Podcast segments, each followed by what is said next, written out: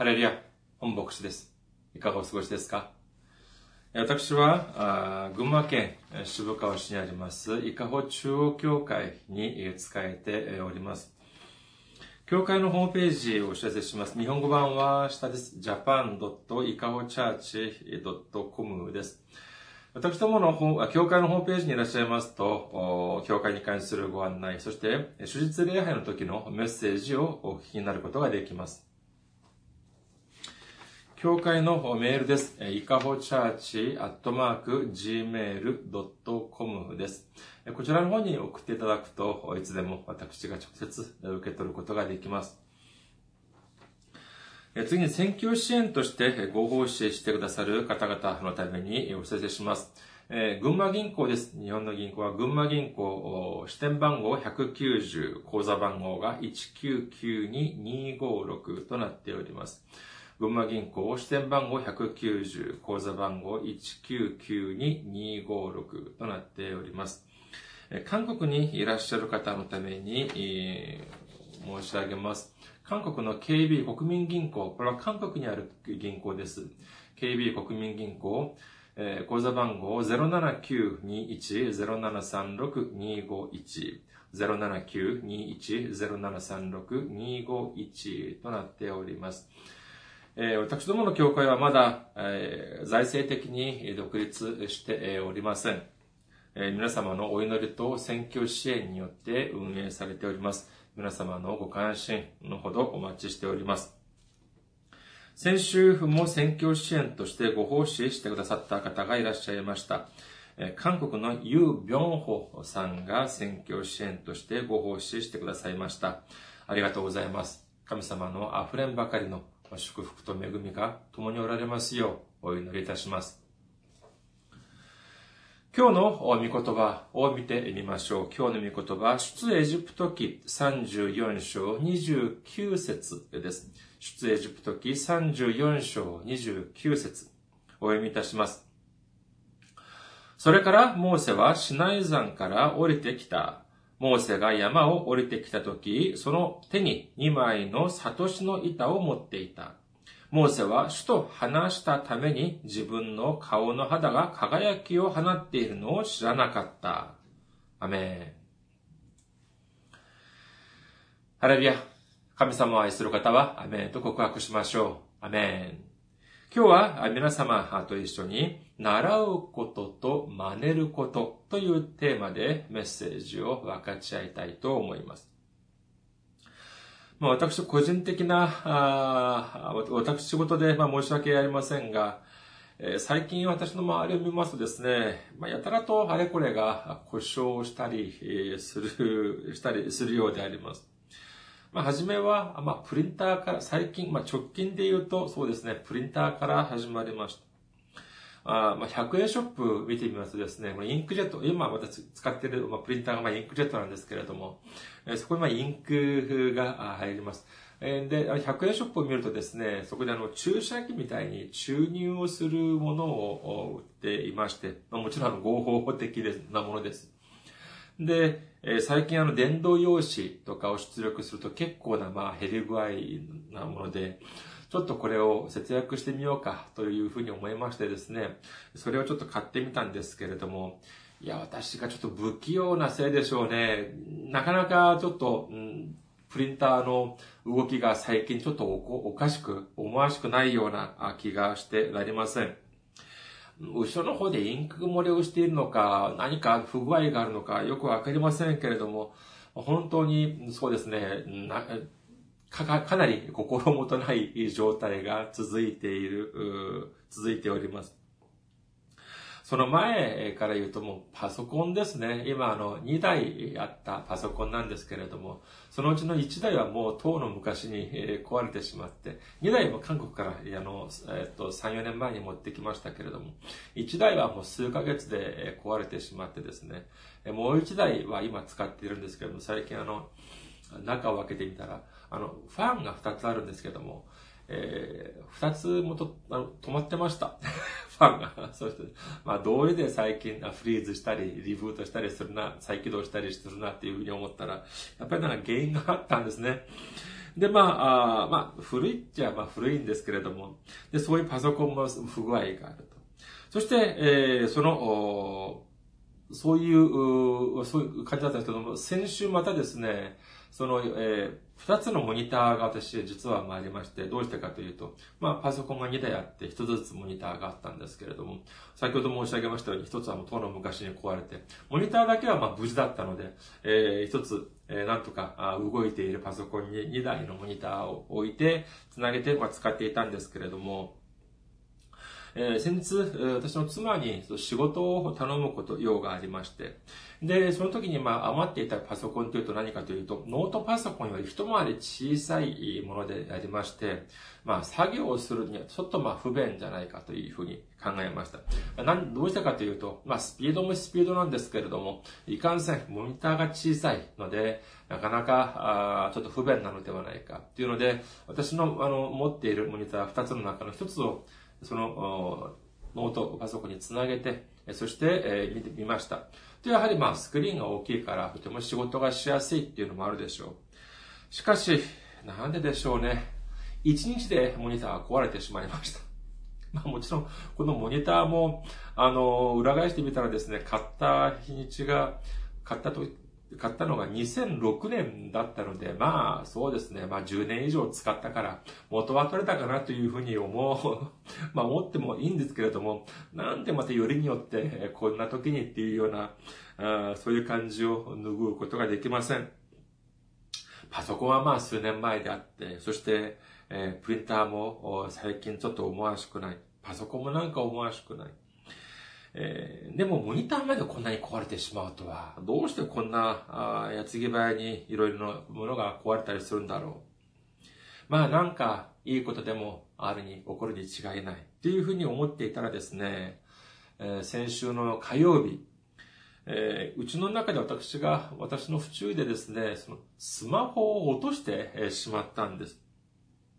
まあこれは落としたものは初めてではなくて、まあ何度も今まで落としたことがありました。ましてやその外でですね、アスファルトの上にそのスマホを落としたこともあったんですけれども、まあでも丈夫なケース をいつものつけていたので、まあ特に問題なく今まで使っていました。だからもう今度も、まあ、そんな、外でもなく、その家の中で落としたんだから、それほど大した問題はないだろうっていうふうに思っていたらですね、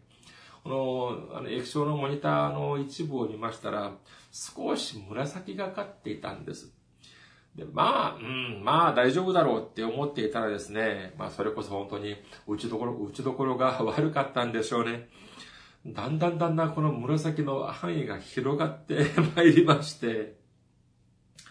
でもまあ少しまあ、その、その、夕方になったら半分くらいその染まっていまして。でもなんとかまあ見えるような気はしたんで、まあ大丈夫だろう。これぐらいだったら大丈夫だ。っていうふうに、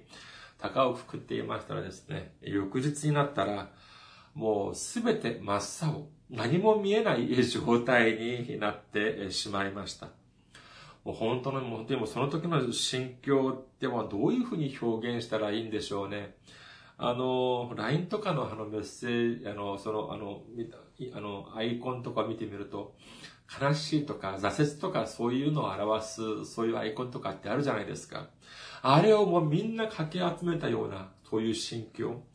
その、かき集めた心境、かける5く らいの、そういう心境でありました。本当にもう、えー、どういうふう、どうしたらいいのかわからないくらい、本当にもう、えー、挫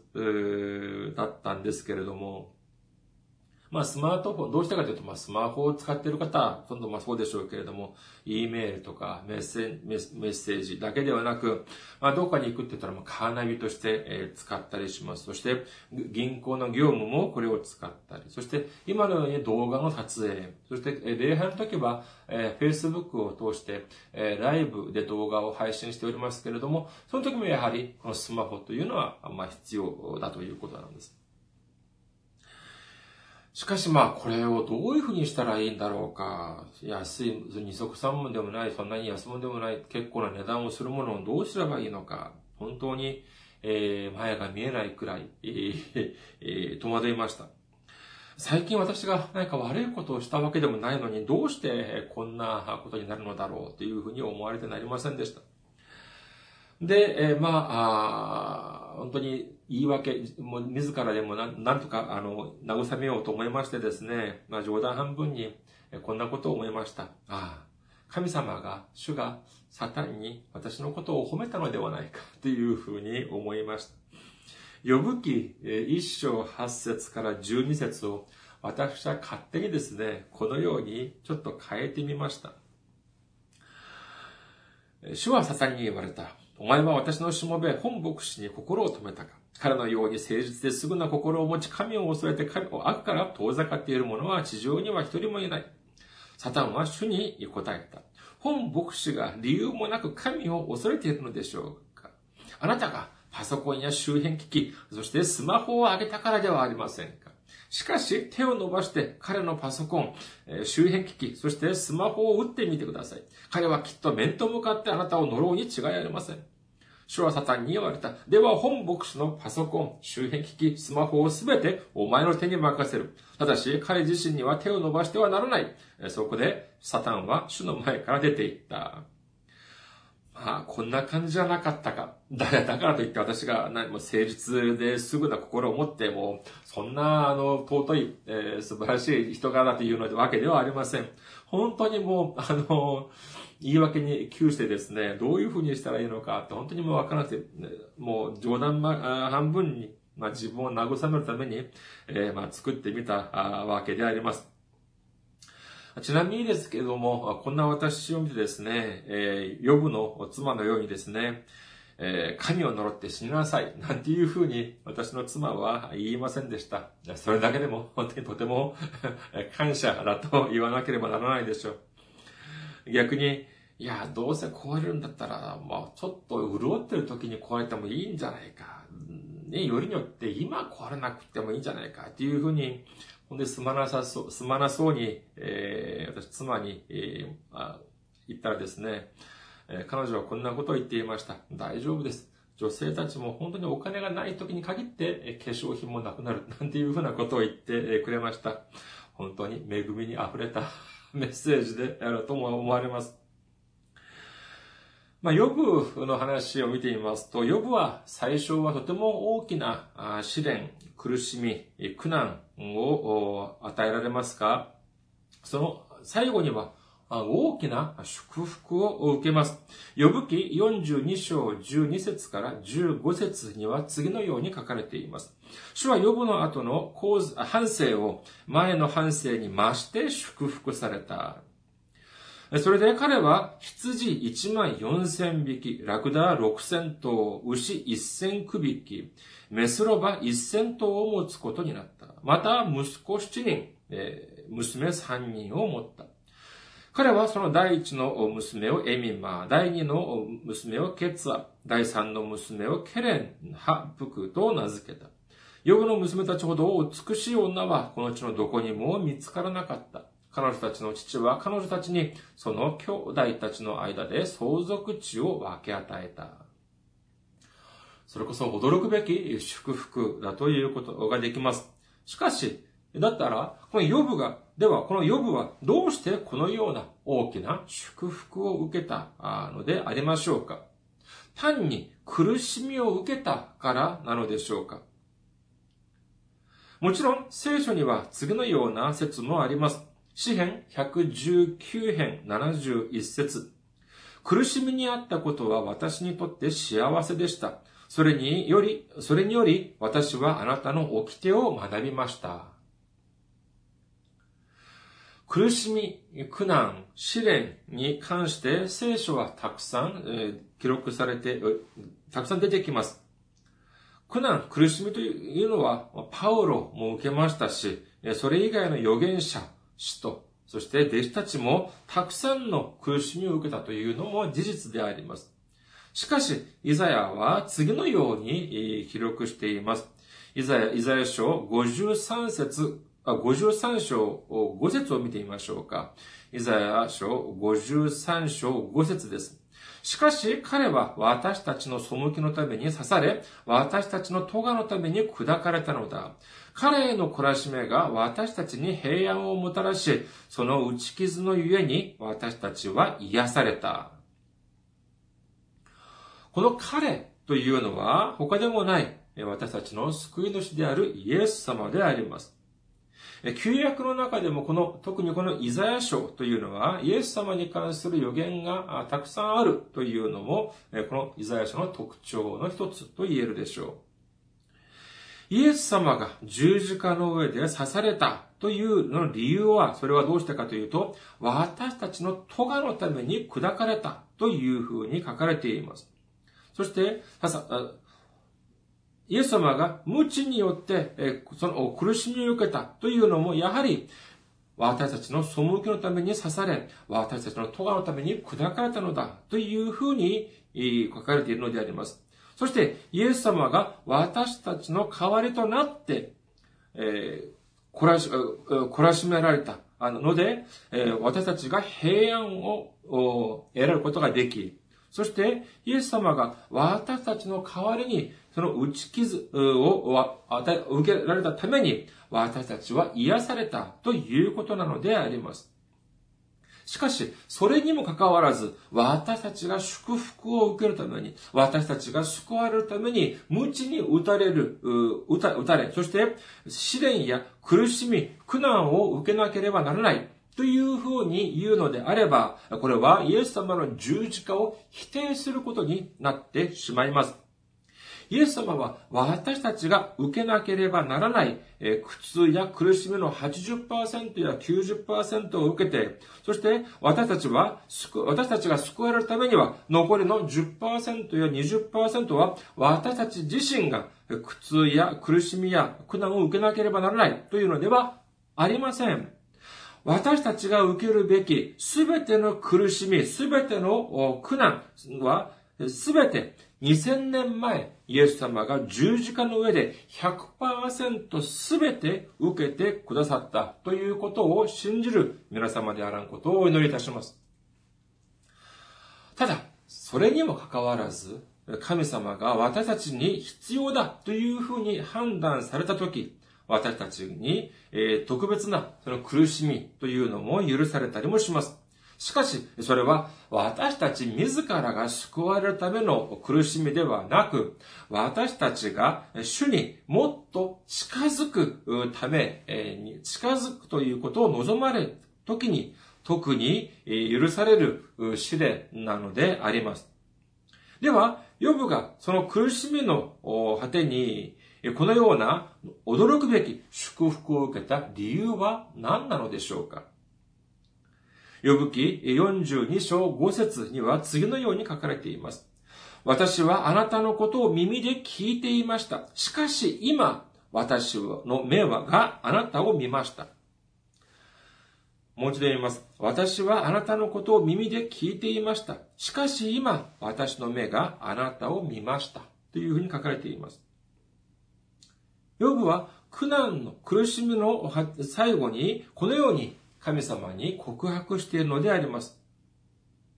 このような苦しみを受ける前も、呼ぶ彼は偽人でありました。神様から褒められるほどの信仰が強い人でありました。しかし、彼はこの苦しみを受けた後に、直接自分の目で神様を見ることができたというふうに告白をしているのであります。見るようによっては、ヨブが受けた大きな祝福というのは、この後に出てくる、まあ、子孫や、あその富、財産に関する祝福よりも、このように神様を直接目で見ることができたというのが本当の大きな祝福ではないかというふうに思われます。神様を直接見ることができる祝福。これはとても大きな祝福です。今日の御言葉を見てみますと、モーセの顔にが光ったという風になっています。どうしてでは彼の顔は光ったのでありましょうか？どうして輝いたのでしょうか？今日の御言葉によると、その理由が明確に記されています。今日の御言葉、出エジプト記34章29節の後半にはこのように書かれています。モーセは主と話したために自分の顔の肌が輝きを放っている、いたということなのであります。主と話すと輝きを放つというふうに書かれていますが、主と話すということは何なのでしょうか？そうです。お祈りです。私たちは皆、お祈りをします。では、私たちの顔、どうですか？輝きを放っていますか？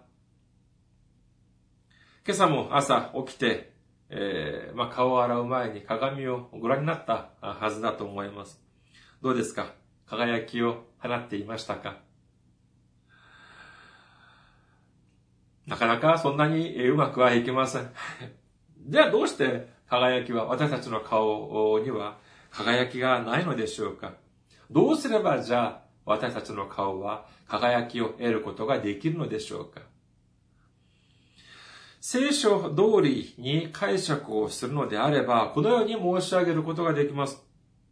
モーセのようにすればいい、できます。っていうふうに申し上げられるでしょう。じゃあ、モーセはどういうふうにしたでしょうか？はい。主と話したということなのです。だから、顔がに輝きが、あ顔が輝きを放ったというようなことなのであります。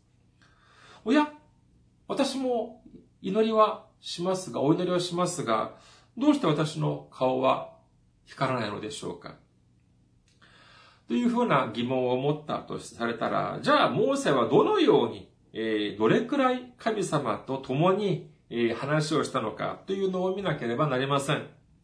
すぐ上の28節に書かれています。出エジプト記34章28節モーセはそこに、そこに40日40夜主と共にいた。彼はパンも食べず水も飲まなかった。そして彼は石の板に契約の言葉、十の言葉を書き記した。大変です。私たちの顔に輝きが放つためにはどうすればいいのか。40日40夜、主と共にいた。彼はパンも食べず水も飲まなかった。簡単に言えば40日間断食をしたということなのです。まあ、普通断食をする方も見てみますと、まあ、もちろん食事はしませんけれども、真水は飲んだりもします。しかし、水も飲まなかったということなんです。何日間？そうです。40日間です。では、えー、信仰がいい私たちはどうしなければならないでしょうかあまあ、いきなり今日からというのも結構しんどいですから、今日はまあ、えー、少し、えー、余分に食べておいて、明日から40日間、水も一滴も飲まず、断食をしましょうか。すると、その次はどうなりますか？そうです。顔が輝きを放つようになります。信じる方は、アメンと告白しましょう。こういうのはアメンではありません。こんなの信じちゃダメでしょう。まあ、聖書を見てみますと、信仰の人がとてもたくさん出てきます。ノアもそうですし、アブラハムやモーセ、エリア、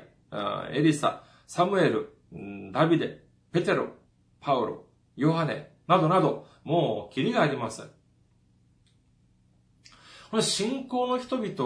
を、に習うということ、その人を本当に見習う、そういう、似るということはとても大事です。しかし、これを真似をするとなると、これはちょっと困ったことになってしまいます。よし、モーセが40日間断食をしたら顔が光り始めた。じゃあ私も40日間断食してみようか。これはモーセに習うのではありません。これはモーセの真似。いわば、モーセのコスプレなんです。モーセに習うと言いながら、杖を持ってですね、荒野を行ったり来たりしながら、岩を叩いて水を出てこい、なんていう風に言ってるのと同じことだということなのです。ではどうしなければならないでしょうかモーセは神様と主と話をしたという風に言っていますが、そのためにはじゃあ神様に会わなければならないでしょう。では神様はどこにいらっしゃるのでありましょうかルカの福音書17章21節にイエス様は、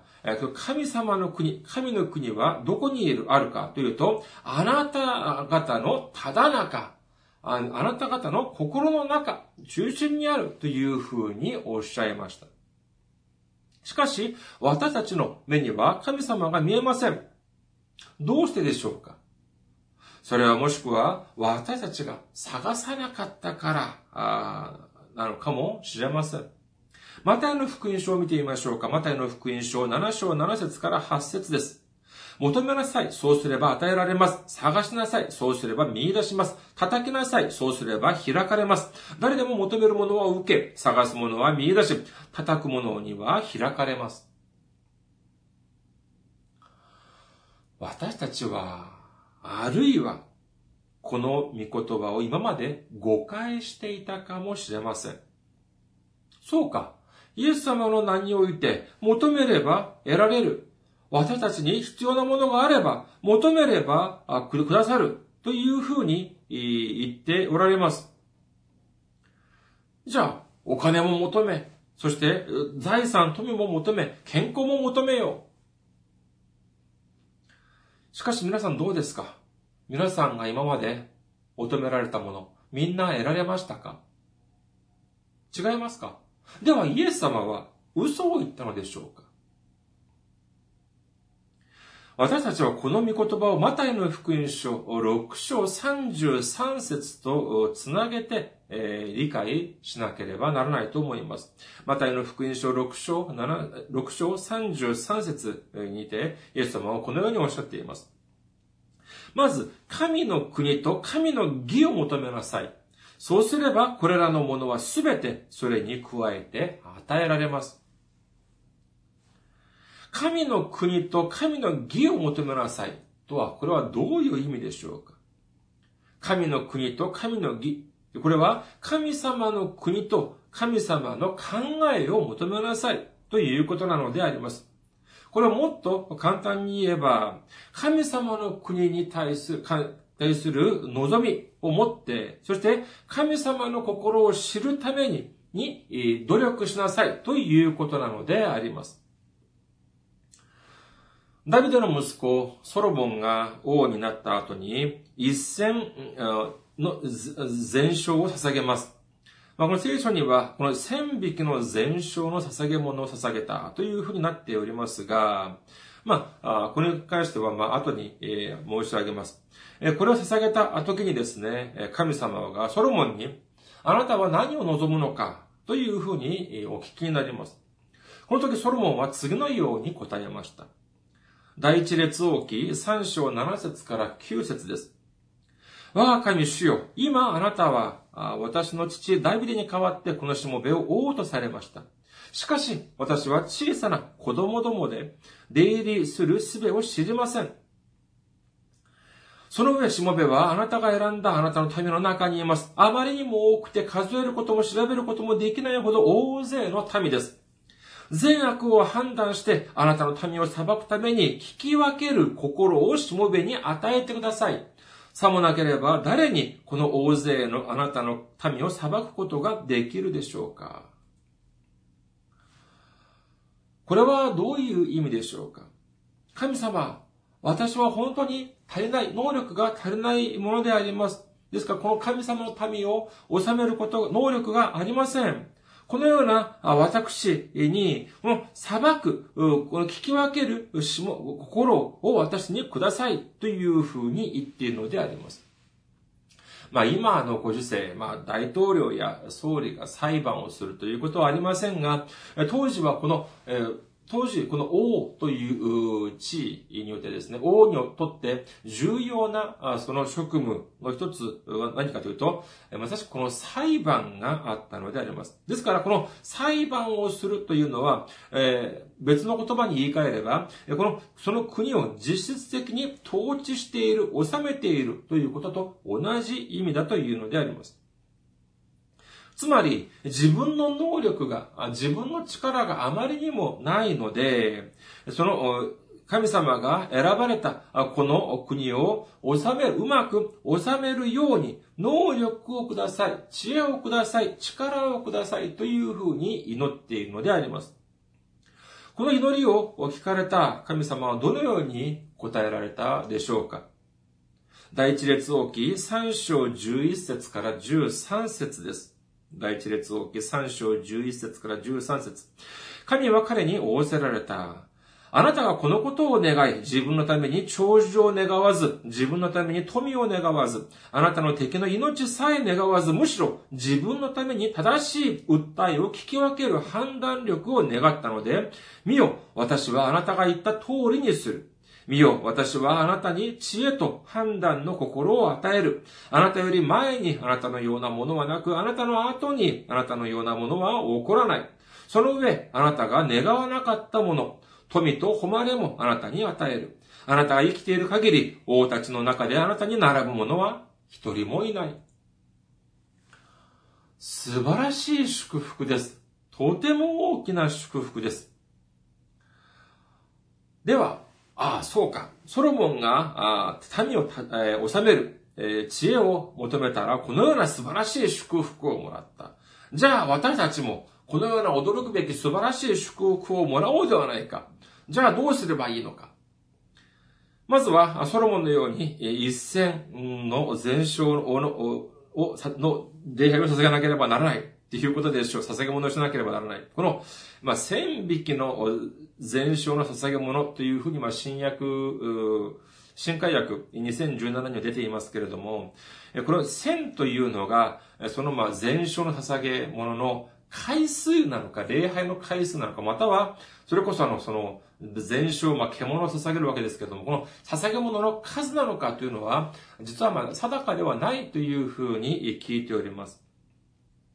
まあ、だからといって、家の中で、えー、千匹の全焼の捧げ物をするわけにはいかないでしょうから、まあ、そうですね、えー、千日間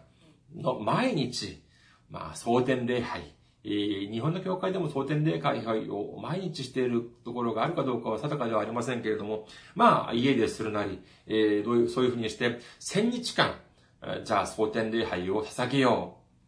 えー、千日っ、まあ、一口に言いますけれども、だいたい千日っていうと、毎日、一日も欠かさずやるとすると、2年と8ヶ月ぐらいになります。2年と8ヶ月と半月少々をやるような結構な長い、えー、期間だと言えるでしょう。じゃあそういうふうに礼拝を捧げました。すると、神様が、じゃじゃーんと現れて、あなたに望みを聞きます。すると、待っていたとばかりに、おー、主よ。私に、この民を治める力、力、治めることができる知恵をください。というふうにお祈りをしますかこれもやはりソロモンの真似事、ソロモンのコスプレです。ソロモンがこのように、このような驚くべき祝福を与えられた理由は何でしょうかそれはまさしく第一列王記3章10節に書かれています。第一列王記3章10節これは主の御心にかなった。ソロモンがこのことを願ったからであるということなのです。ソロモンがこのような驚くべき大きな祝福を受けることができた理由はまさしくこれなんです。ソロモンが求めたお祈りというのが、主の御心にかなった。つまり、主が思っていた、その気に入ったということなのです。だからこそ、このような大きな祝福を得られたということなのであります。お祈りとは何でしょうか？神様の前に、神様を前にして私たちの意地を張ることでしょうか？何としても自分の望みを叶えてみせるというふうにして、もう意地を張り続ける。それが本当に、えー、お祈りなのでしょうかいえ、違います。お祈りというのはまさしく神様の御心を知るということ、これこそがまさしくお祈りの目的なのであります。このように神様と共に歩み、神様と共にいるということは、そういうなれば神様の心を理解することができます。そういう、そういう、そそういうふうになることによって、私たちが神様に何を求めればいいのかということを知ることになります。神様が求められておられるお祈りを知ることになります。その時に私たちは求めなければならないのであります。これはまるで鍵穴に鍵を入れて回すのと同じようなことです。鍵穴に鍵も入れずに、または、鍵穴に鍵を入れても、それを回さずに、いくら扉を開けようとしても開きません。お祈りも一緒なのです。神様の御心も知らない状態で、いくら求めたって、いくら叩いたって、体が疲れるだけです。いくら叩いても、手が痛くなるだけなのであります。私たちが神様と共に歩み、神様の御心を理解することになる、理解することができれば、モーセのようにどうなりますか？そうです。顔から輝きが放たれます。これはまさしく私たちの心の、心が輝き始めるということなのであります。私たちの人生が輝き始めるということなのであるということを信じる皆様であることをお祈りいたします。まあ私たち、私の、まあ、周りの者たちが壊れ始めました。まあ、これを見て、ああ、神様はこれからじゃあ予部に許された苦しみを私にも与えようとするんだな、というふうに思ったら、私はどうしなければならないでしょうか。呼ぶ記2章8節呼ぶは土器のかけらを取り、それで体を引っかいた。彼は肺の中に座っていた。そうですね。えー、土器のかけらを探し出すことが必要でしょうか？あるいは、えー、結構、その皮膚科関連の医療保険にでも入らなければ ならないので、ならないのでしょうか？もし私がこんなことをしたら何だと申し上げましたか？そうです。これは、予部の真似事、予部のコスプレなんです。ローマ人の手紙8章28節神を愛する人たち、す、すなわち、神のご計画に従って召された人たちのためには、すべてのことが共に働いて益となることを私たちは知っています。まあ今は、まあいろんなものが壊れたり、いろんな問題が起きたりもしてはいますけれども、しかし、すべてのことにおいて益となること、そういう神様であることを私は信じます。皆様、信仰の人たちを、聖書に出てくる信仰の人たちを真似るのではなく、その人たちに習う、その人たちのように、それこそ、えー、その人たちの本当にあるローモデルというふうにして見習うということ、そういうことが私たちに必要であります。そうすることによって、モーセの顔から輝きが放たれたように、そして、神様を見たヨブの人生が光り始めたように、そしてそれによって大きな祝福を受けることができたように、神様の心を知ることによって、私たちの心も輝き出し、そして私たちの人生も輝きを放ち出し、そして神様が許される大きな祝福を全て受けることができる皆様であることをお祈りします。ありがとうございます。また来週お会いしましょう。